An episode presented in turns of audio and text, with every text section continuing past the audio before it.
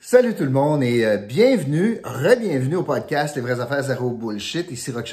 Puis merci d'être là. Après, euh, après ma semaine de vacances, je vous ai euh, présenté dans les derniers jours certains moments plus marquants dans le domaine municipal, précédés d'une petite, un petit, petit truc, un petit vidéo qui, dans le fond, mettait la table. Puis je me suis amusé avec, avec Bobo pour vous présenter ça. Fait que merci d'avoir été là.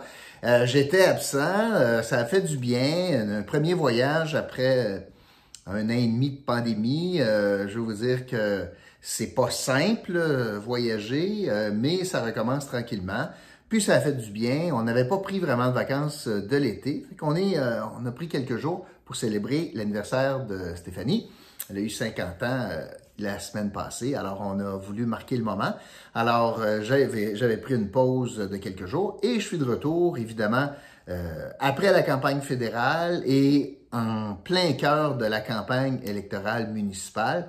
Et on aura la chance de se parler de, de, sujet, de ce sujet-là dans les prochains jours, bien sûr. Alors, merci d'avoir euh, d'avoir été fidèle au poste encore aujourd'hui.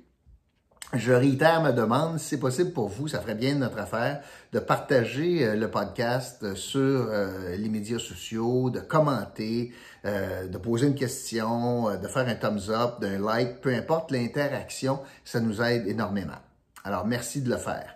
Et aujourd'hui, il y a eu beaucoup de nouvelles durant mon absence et j'ai pensé faire un genre de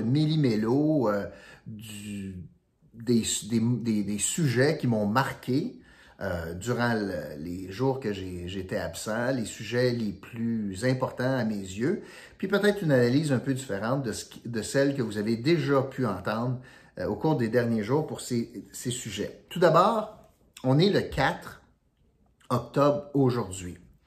Est-ce que vous réalisez que dans un an, jour pour jour, nous serons déjà au lendemain de l'élection générale au Québec? L'élection au Québec est prévu pour le 3 octobre prochain. Donc, puisque nous sommes le 4, dans un an, on sera déjà le lendemain. Ça veut donc dire que l'élection est dans 366 jours et ça va aller très rapidement dans cette dernière année électorale. Il reste deux sessions parlementaires, celle qui est déjà débutée ici à l'automne, où euh, M. Legault a déjà euh, appelé euh, Gabriel Nadeau-Dubois de woke. Les esprits se sont déjà échauffés à l'Assemblée, puis il y aura une session à l'hiver. Donc, pourquoi je vous parle de cela? Bien, c'est parce que, bien sûr, la CAQ domine outrageusement dans les sondages. Euh, bien malin pourrait prédire euh, ce qui pourrait arriver au gouvernement pour que ça change. Alors, M. Legault est encore populaire, son gouvernement est encore populaire, les taux de satisfaction sont, sont très élevés, les, les, les, intentions de vote sont très élevées pour la CAQ, du jamais vu, là. Et les oppositions sont d'une faiblesse rare. Et ce qui semble se propager ou se démontrer, c'est la levée ou le, rehaussement des intentions de vote pour un parti qui était moribond, le Parti conservateur, parti d'Éric Duhem présentement. parti d'un seul homme, parti d'une seule idée, parti d'une seule cause, la COVID. Et euh, je vais vous en parler dans une minute. Mais Éric Duhem, avec ce pourcentage qu'il va chercher, dans le fond, est en train de galvaniser les, les anti, les frustrés de la, des mesures sanitaires, les déçus de cela, les anti-masques, les, les anti-mesures, les anti-passeports sanitaires, etc.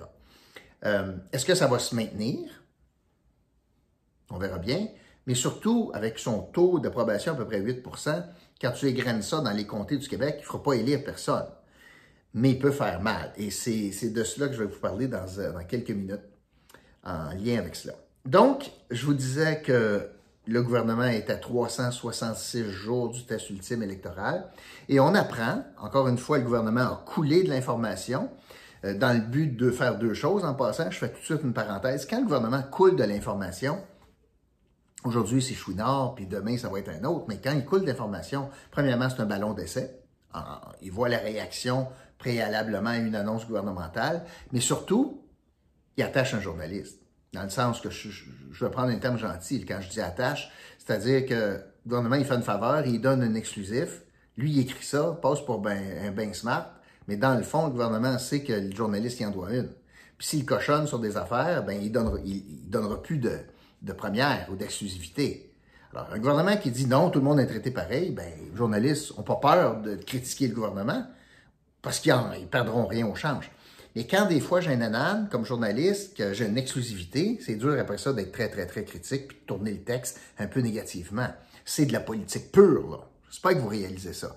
Alors, ce qu'on apprend de la plume de Chouinard, c'est qu'il y aurait un discours inaugural le 19 octobre prochain, puis je veux vous parler de cela. Qu'est-ce que ça veut dire? Bon, ça fait trois ans qu'on est avec le même agenda gouvernemental avec euh, les promesses de la dernière campagne électorale. On a eu évidemment la pandémie, la crise économique. Euh, et là, le gouvernement semble dire, OK, on est capable de faire une phase 2. On est capable de dire, bon, ben, la pandémie serait derrière nous, on pourrait marquer le pas avec un discours inaugural pour lancer, dans le fond, les priorités des 12 derniers mois, puis en même temps, lancer dans ces priorités certains engagements évidents pour la prochaine campagne électorale parce qu'on ne sera pas capable de réaliser tout ce qu'on va dire dans 12 mois. Dans le fond, c'est un petit peu le programme électoral. Là, vous voulez qu'on fasse ça? on a déjà commencé. Vous voulez qu'on fasse ça? Ben, il faut être réélu. Alors, c'est une stratégie, évidemment. Le discours inaugural, c'est quoi? Bon. Alors, on va fermer les livres pour la, dans le fond, la législature, puis on va en repartir une. Euh, et on va faire table rase, mais on est capable, des projets de loi, mais on est capable de ramener les plus importants, puis on va recommencer au moment où on était rendu. C'est un petit peu nouveau dans le droit parlementaire, mais on est rendu comme ça. Et euh, on donne les nouvelles priorités, on dit voici ce qu'on va faire pour les 12 prochains mois. Ça serait assujetti donc aussi à un mini-budget euh, dans les semaines suivant le 19 octobre. Les partis seraient obligés de voter là-dessus pour euh, montrer est-ce qu'ils sont en désaccord ou en accord. Je vous donne un exemple. Si François Legault dit une place en garderie pour tout le monde, puis je mets la pédale au bout, à fond, le gaz au fond pour faire ça, les libéraux votent contre, bien là, en campagne, on va être capable de dire, écoutez, c'était ça le plan, mais on voter contre. Alors, c'est beaucoup, beaucoup de politique. Dans la vraie vie, c'est que ça recentre, vous allez voir certaines affaires recentrées par le gouvernement, puis aussi certains projets qui vont être abandonnés par le gouvernement, notamment sur, la, par exemple, la réforme électorale. Euh, François Legault avait juré craché que c'était la dernière fois qu'on votait avec le mode actuel. Eh bien, ça sera, pas, ça sera probablement abandonné. Euh, on va en profiter donc dans ce discours pour faire le bilan. Le gouvernement a fait euh, beaucoup, a réalisé beaucoup de ses engagements. Mais en politique, le nombre est important. Je veux bien, moi, trouver un chiffre, 82% de réalisation, c'est correct. Mais la vraie question, c'est quelle mesure, l'importance des mesures qu'il n'a pas réalisées. C'est plus là l'importance. Et euh, pour nous, en Outaouais, il y a quand même trois aspects majeurs qui n'auront pas été livrés, en tout cas au moment du discours inaugural. Il n'y a absolument rien de réglé avec la promesse d'un médecin pour tout le monde, médecin de famille. Il n'y a rien de réglé pour, et ça va être abandonné comme promesse, un, vous allez voir un médecin en 90 minutes à l'urgence. Rappelez-vous que c'était une promesse électorale. Puis, l'Outaouais pris pour acquis, c'est terminé. Je vous le répète depuis très longtemps, il y a une motion à l'Assemblée qui reconnaît la spécificité de l'Outaouais. Il n'y a pas eu une seule mesure spécifique à l'Outaouais encore, notamment en santé, pas une. Le gouvernement de la CAQ n'en a pas mis une seule en place. Annoncer un hôpital, ce n'est pas une mesure spécifique pour une région. Là. Oubliez ça. Là. Sécuriser à 50, c'est pas spécifique à la région. Là une mesure différenciée pour la région, par exemple, des primes plus importantes en Outaouais qu'ailleurs pour les infirmières? Non, il n'y a pas ça. Alors, on va suivre ça avec beaucoup d'intérêt. Euh, il y a un aspect, par exemple, majeur de ce qui s'en vient, et Éric Duhem a tout à fait raison dans ce qu'il qu'il dit, c'est que c'est le bout du bout, là, de croire qu'on va comme tourner la page sur ce qui vient de se passer pendant trois ans pour marquer le point en disant, bon, mais la pandémie finalement est derrière nous, on est sous contrôle, avec les taux de vaccination, on a réussi à tourner le coin. Puis voici donc à l'Assemblée nationale, un discours inaugural à l'Assemblée nationale, voici ce qui s'en vient pour 18 mois. Ça n'a aucun bon sens de faire ça si on est toujours en mesure extraordinaire d'urgence sanitaire. Ça, ça a zéro bon sens, là. On enlève les pouvoirs de l'Assemblée nationale, le gouvernement, l'exécutif euh, s'arroge des pouvoirs inédits, inédits, sans passer par des projets de loi, puis consulter l'Assemblée nationale, puis avoir des, un vote par les élus du peuple. Faites tout ça, donc, sous le couvert de l'urgence sanitaire, puis là, va faire comme un genre de maquillage pour dire, ben voici un discours inaugural pour les priorités gouvernementales, alors que dans le fond, il s'en sac pas mal de l'Assemblée nationale. Alors moi, je pense que ça n'a pas de bon sens. Éric Duhem a raison de dire ça. Et je peux pas croire que d'ici le 19 octobre, M. Legault ne dira pas OK, c'est la fin des mesures, parce que là, on tourne le coin. Il faut que ça aille avec. C'est bien certain. Euh, maintenant, je veux vous parler en lien avec tout cela de la COVID. Parce que durant mon absence, il me semble qu'il y a eu, qu'il y a eu trois événements marquants en matière de COVID. Le premier élément, c'est que j'espère que vous avez remarqué, puis que vous réalisez que le gouvernement de François Legault vous ment lorsqu'il avance que les mesures sanitaires, c'est pas de la politique, c'est de la santé publique. On écoute la santé publique. J'espère que vous réalisez qu'il vous ment quand il vous dit ça. Quand Mathieu Lacombe dit ça, il est un menteur. La preuve, une autre preuve, l'Assemblée nationale. On va imposer donc le passeport sanitaire à l'Assemblée nationale contre l'avis de la santé publique. Qui ça, ils vont imposer? Eh bien, je vous explique rapidement. La gestion de l'Assemblée nationale, c'est faite ça par un bureau, genre de conseil d'administration. On appelle ça le bureau de l'Assemblée nationale. Dans le jargon, on appelle ça le BAN, B-A-N. Il y a des élus qui siègent là-dessus. Habituellement, les élus qui siègent là-dessus, c'est un prix de consolation. C'est parce que tu n'es pas sur une commission, tu n'es pas ici, tu n'es pas là. Fait que c'est un prix de consolation, puis tu gères, euh, bon, ben, on devrait changer les uniformes des guides, puis ça va de même. Mais là, c'est important, là. Et là, le bureau de l'Assemblée nationale, qui n'est pas égal, il y a plus de caquistes, puis un petit peu plus de libéraux, puis il y a ça Québec solidaire, puis le PQ. Il y a deux formations qui ont voté contre ça, de dire qu'on exige le passeport vaccinal pour notamment les employés, mais surtout les visiteurs, puis les témoins, etc. Deux partis, Québec solidaire puis le PQ ont voté contre. Puis la CAQ et les libéraux ont voté pour. Donc, à partir d'une certaine date en octobre, il y aura obligation donc d'être vacciné pour aller dans la maison du peuple. La santé publique a dit que ce pas nécessaire, puis pourtant les élus vont à l'encontre de ça. Puis la deuxième chose, c'est que ça va à l'encontre de toute la logique gouvernementale actuelle, qui dit que les passeports, le passeport vaccinal va, va, être exigible que pour des affaires qui ne sont pas essentielles. Restaurants, les bars, les salles de spectacle. Mais pour l'école, pour te faire soigner, euh, pour le transport en commun, pour des affaires essentielles, il n'y en a pas de problème. On pour aller voter, tu n'as pas besoin d'être vacciné. Parce qu'on a dit, pour les choses essentielles, non. Mais pour le fun, des affaires le fun, oui. Ben, c'est pas mal essentiel, la Maison du Peuple. L'Assemblée nationale, c'est pas mal essentiel. C'est au top de la pyramide. Là. Alors, ça rompt, donc cette décision rompt avec les principes puis les lignes directrices à ce jour adoptées par le gouvernement actuel. Puis ça va à l'encontre d'une recommandation de la santé publique. Alors, quand je vous dis que le gouvernement vous ment, lorsqu'il dit je respecte les directives de la santé publique. C'était pas vrai pour les restaurants jadis quand ils ont fermés, c'est pas vrai aujourd'hui pour la question de l'Assemblée nationale. Je veux revenir aux libéraux. Voulez-vous bien me dire que c'est qui a piqué Dominique Anglade de voter en faveur de ça? De dire à, son, à sa gang, oui, on est d'accord avec ces mesures-là. Elle est dans l'opposition, il y a plein d'arguments pour dire ça n'a pas de maudit bon sens. Ça se peut qu'elle ait donné cette directive-là, puis que le caucus ait décidé ça parce que ça a bien du bon sens, puis qu'on veut protéger tout le monde, puis donner l'exemple, donner que ça soit l'exemplarité qu'on invoque. Peut-être. J'y crois pas.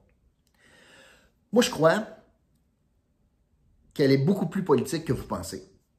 Et que, écoutez bien mon, ma logique, et que ces mesures-là, là, qui sait que ça... Donc, dans le fond, qui sait que ça fait chier? Qui, à qui ça déplaît? Bien, ça déplaît aux gens qui s'en vont voter pour Éric Duhem, pour les anti. Qui sont les gens qui votent pour Éric Duhem présentement? Ces gens-là étaient où dans leur vote à la dernière élection? En 2018, ils ont voté où ce monde-là? Ça n'existait pas. Que, Éric Duhem n'existait pas là. Puis la pandémie n'existait pas là. Fait qu'ils ont voté quelque part.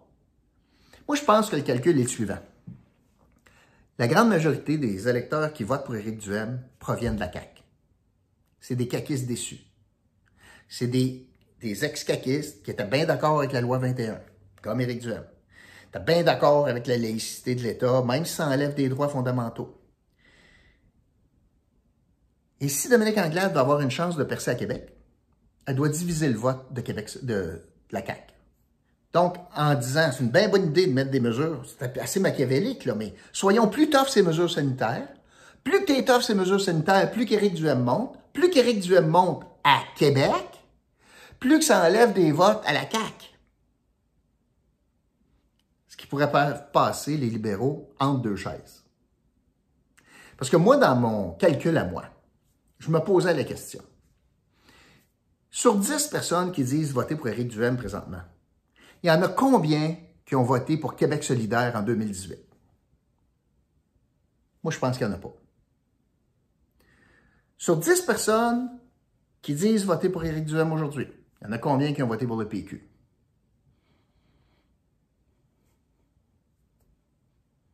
Peut-être. Combien est-ce qu'il y en a qui ont voté pour les libéraux? Peut-être deux. Puis combien est-ce qu'il y en a sur les 10 qui ont voté pour la CAQ? Y en a 7. Fait que sur 10, la CAQ en a perdu 7, les libéraux en ont perdu 2, puis PQ en a perdu 1. Donc, plus qu'Éric est fort à Québec, plus que la CAQ perd des plumes à Québec. Moi, je pense que c'est le calcul des libéraux. Puis c'est pour ça qu'ils ont décidé de s'écraser sur le dossier du passeport vaccinal à l'Assemblée nationale, en sachant que de toute façon, ça ne change rien, parce que la, la CAQ est majoritaire autour du bureau de l'Assemblée nationale, d'une part. Puis deuxièmement, les gens en crise, là, de cette mesure-là, ne sont pas en crise contre Dominique Anglade, ils sont en crise contre qui? Contre François Legault. Les gens d'Éric Duhem. Puis c'est des ex-caquistes. Fait en tout cas, c'était ma petite analyse pour ça, euh, pour vous montrer, euh, pour vous montrer euh, un petit peu la dynamique à Québec. Fait que la COVID, il y avait trois sujets, comme je vous disais. Le premier sujet, c'était la question du, de l'Assemblée nationale. Puis le deuxième sujet COVID, je veux vous parler du, du, du, synonyme du mot hasard. Hmm, en lien avec la COVID. Mm-hmm. Savez-vous c'est quoi le synonyme du mot hasard? Hmm, mm-hmm. À quelques jours de l'ouverture de la saison du Canadien, le gouvernement, par hasard, annonce une libéralisation des mesures où est-ce qu'on va avoir 20 000 personnes au Centre Bell. C'est drôle, hein? Comment est-ce que la science, des fois, arrive pile, juste avant la saison comme ça? Non, mais tu sais, quand la science fait l'affaire du gouvernement, bullshit, là. C'est là, honnêtement, au Québec, ça a été le hockey qui, me qui menait. Regardez ce qui s'est passé dans les playoffs l'année passée. C'est le qui menait les, mesures sanitaires COVID. Et là, on annonce une libéralisation, 20 000 personnes au Centre Bell. Bon, là, on dit vacciné, OK, correct, puis là, vous allez porter le masque. Bullshit, OK. Vous pouvez porter le masque, sauf si vous buvez ou mangez. Ben, tu vas têter ta bière toute la game, tu ne porteras pas le masque. Savez-vous, la COVID, elle ne sait pas, elle. Sait pas que tu n'as pas de masque à cause que tu bois une bière ou que tu n'en as juste pas. Fait que c'est de la frime. Et ce qui me fâche, c'est le deux poids, deux mesures pour nos restaurateurs. Nos restaurateurs, là, eux autres sont encore pognés avec des restrictions du nombre de personnes à l'intérieur. Au Centre Bell, ils vont être collés-collés. Mais nous autres, les restaurateurs, là, qui, ça coûte un bras être restaurateur, c'est tough. Ben là, il faut qu'ils gardent des registres, puis là, il faut que tu mettes ton masque quand tu vas pisser, puis là, il faut que tu checkes s'il y a son passeport vaccinal, puis tu es passible d'une amende, puis ton restaurant est à capacité réduite. C'est drôle. Pourquoi est-ce que la cage au sport est à capacité réduite au Centre Bell, puis quand tu sors du cage au sport du Centre Bell, puis tu t'en vas t'asseoir dans ton banc, c'est pas une capacité réduite. Expliquez-moi ça. Ça marche pas. Puis la troisième chose de manque de cohérence gouvernementale, moi j'aimerais ça le comprendre, l'histoire du masque. Moi j'arrive là de vacances, là, puis il n'y a personne qui portait de masque. Pourtant, il y avait des pancartes partout. OK? Présentement, à l'intérieur d'un aréna, Exemple. Si tu manges pas, faut-tu que tu portes ton masque? Moi, je pense que oui. Si tu te promènes, faut que tu portes ton masque, je pense que oui. À part les joueurs, puis les arbitres, d'après moi, il faut que tu portes ton masque. Voulez-vous bien me dire, pour l'inauguration du centre Slush Poppy, puis je vais y revenir au centre Slush Poppy, comment ça se fait que Mathieu Lacombe, puis la vice-première ministre, la donneuse de leçons, là, Geneviève Guilbeault, avait pas de masque pour les photos avec euh, Charles-Henri sur la glace? Je comprends que ça ne fait pas des belles photos, là. je comprends, je comprends ça. Mais on s'en balance pas mal de la photo si la COVID est bien importante. Là, j'ai la vice-première ministre donneuse de leçons, puis j'ai le ministre responsable de l'Outaouais qui n'a rien fait pour Gertin en passant, là. Puis il est allé se péter bretelles, pour Gertin, pour cela, je pas il n'a rien fait, hein. Il n'était pas au pouvoir dans ce temps-là, il n'était même pas candidat, il pensait même pas faire de la politique. Puis là, il est allé prendre les crédits de ça, là. Mais quand ils ont félicité et remis la médaille de l'Assemblée nationale à Charles-Henri, qui non plus n'avait pas de masque, une personne plus fragilisée, soit dit en passant, avec la maladie qu'il a, puis l'âge qu'il a, d'exposer cet homme-là. Arrêtez, là de ah, c'est le fun, c'est beau. Deux minutes là, COVID là. Trouvez-vous ça respectueux des règles? Trouvez-vous ça qui rit pas de nous autres en pleine face, le gouvernement, quand il dit ce qui est bon pour Minou, c'est pas bon pour Pitou? Moi, j'ai été scandalisé de voir ça. Ça, c'est pour la COVID.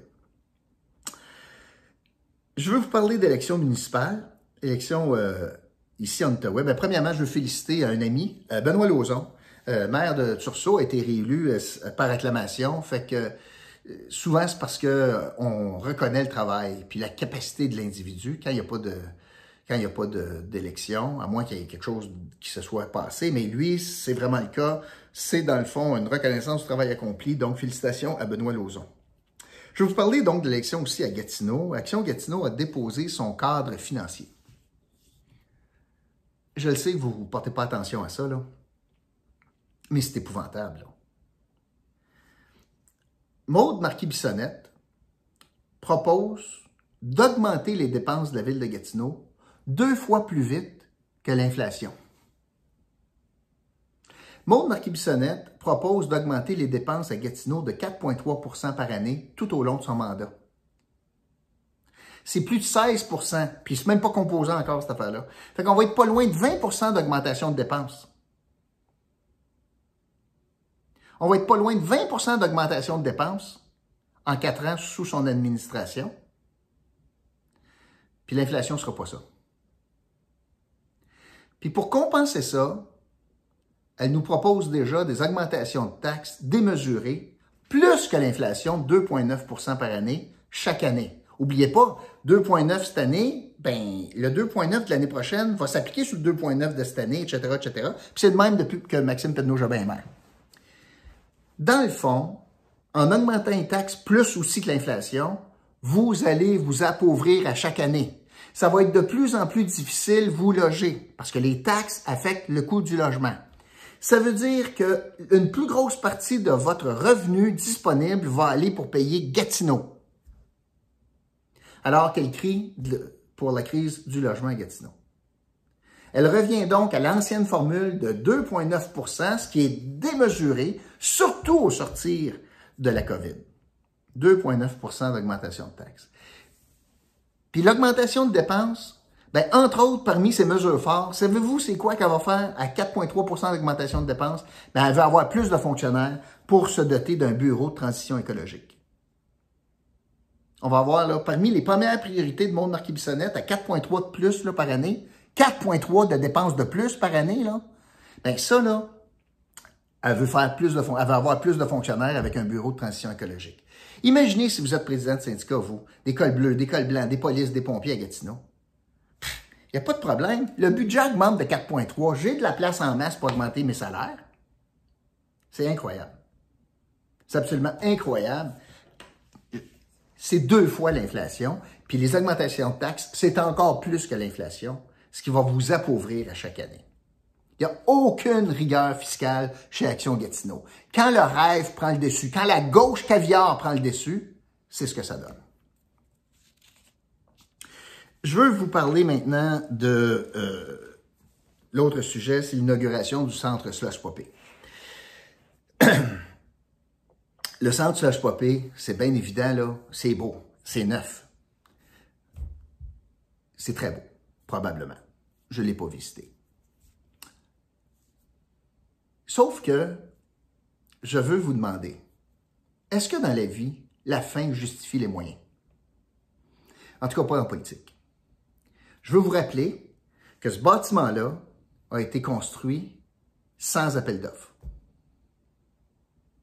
Je veux vous rappeler que non seulement la construction s'est faite sans appel d'offres, puis on a dépassé le 120 millions de dollars avec tous les problèmes qu'on a eus, non seulement ça, mais la gestion du centre, des Trois Glaces, des locaux commerciaux, les restaurants, tout ça, là, tout s'est fait sans appel d'offres.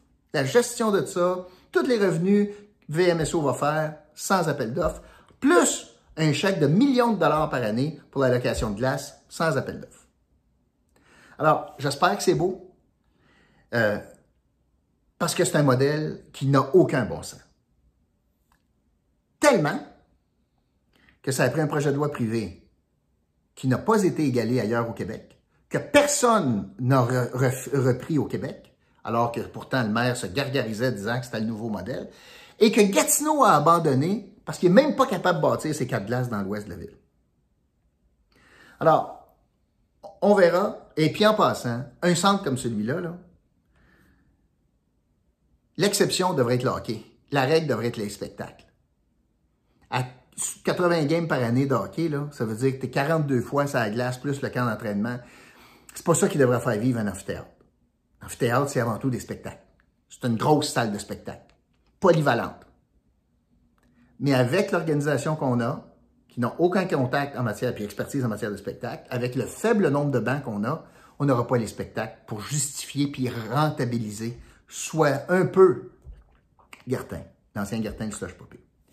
Alors, on verra bien, mais ça n'a pas grand bon sens que la fin justifie les moyens dans une ville.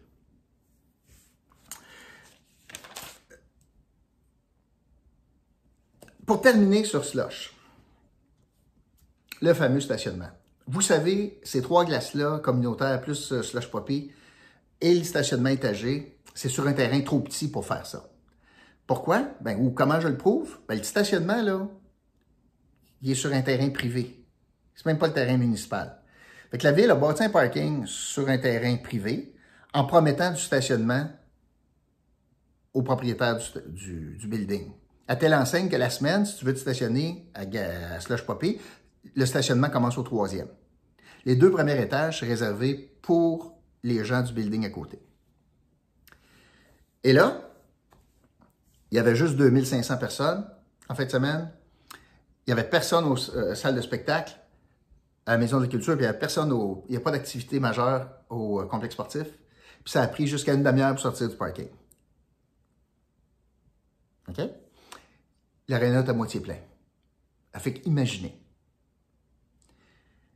Et l'enjeu du stationnement, c'est sur la question de la, est-ce qu'il est payant ou non?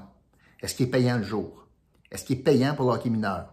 Est-ce qu'il est payant fin de semaine le jour? Est-ce qu'il est payant pour les activités de soir, des Olympiques, la Maison de la Culture, le complexe sportif, etc.? Dossier important. Savez-vous qu'est-ce que le Conseil a décidé de faire? Oh, non, on s'en mêlera pas, ce sera le prochain Conseil à décider. Alors qu'en utilisant une genre de même logique inverse, le Conseil s'est dépêché à approuver le projet de 4 glaces dans, un mode traditionnel de bâtir le 4 glaces dans l'ouest de la ville, dans le plateau. Le Conseil a dit, a argumenté, c'est très important, on a encore les deux mains sur le volant, c'est notre responsabilité de régler ce dossier-là. On le règle, on va de l'avant avec un traditionnel parce qu'ils se sont fait rire en pleine face avec leur modèle Gartin. Alors, on prend la décision de dépenser plus de 116 millions pour bâtir quatre glaces, mais quand ils sont confrontés à prendre une décision, est-ce qu'on fait un stationnement payant ou non sur une infrastructure qu'ils ont déjà bâtie à 20 quelques millions de dollars, alors là, le conseil n'a pas les couilles nécessaires pour dire s'ils vont charger ou non pour aller voir une game des Olympiques. Pourquoi vous pensez? Parce que c'est un conseil de faible. C'est le fun d'annoncer 116 millions pour un aréna, mais dire à quelqu'un, ouais, mais il faudrait bien charger pour, pour, euh, pour aller aux Olympiques, là, c'est pas bon politiquement. Fait qu'on va garocher ça dans les mains du prochain conseil parce qu'on n'a pas le courage de le faire. Mais pour 116 millions, par exemple, ah, ça oui, on va attacher le prochain conseil avec 116 millions d'investissements. On y pense même pas deux minutes. Mais savoir si on, charge 4 pièces pour stationner, par exemple, oh, ça c'est trop compliqué pour le conseil actuel, on va repousser ça au prochain conseil. Quelle faiblesse. Vous réalisez ça? Absolument incroyable. Alors, c'est ce que je voulais vous raconter, plusieurs sujets aujourd'hui. Je vais terminer avec notre commanditaire de la semaine. Ça, c'est le fun. Écoutez bien, vous allez avoir besoin d'épicerie de toute façon. Hein? L'action grasse s'en vient. Bon, présentement, Gate en cire, c'est en ligne. Vous pouvez faire livrer ça gratuitement. Vous achetez une carte cadeau. Pas pour la donner, pour l'utiliser. Gardez bien le deal. On va commencer avec le meilleur deal. Voulez-vous une carte cadeau de 500 pièces 500 pièces d'épicerie. Plat préparé, des produits frais, de la viande. Ça vous en coûte 400. Wow! Ouais, je vais te donner une carte cadeau de 500 pièces, puis pour l'acheter, ça te coûte 400 pièces. Fait que tu fais, tu fais 100 pièces en partant. Si tu veux dépenser un peu moins, tu dépenses 215 pour avoir une carte cadeau de 250 puis tu dépenses 90 pour avoir une carte cadeau de 100 pièces. C'est pas beau, ça? Fait que c'est incroyable. Tu dépenses, puis vous allez dépenser le 500 pièces en épicerie, Fiez-vous sous moi, là. Fait que moi, si j'étais vous, là, prendrais 500 pièces, une carte cadeau de 500 pièces, puis tu en dépenses 400, tu viens de mettre dans tes poches 100 pièces d'épicerie. 100 pièces données d'épicerie. Qui a ce meilleur deal-là en ville?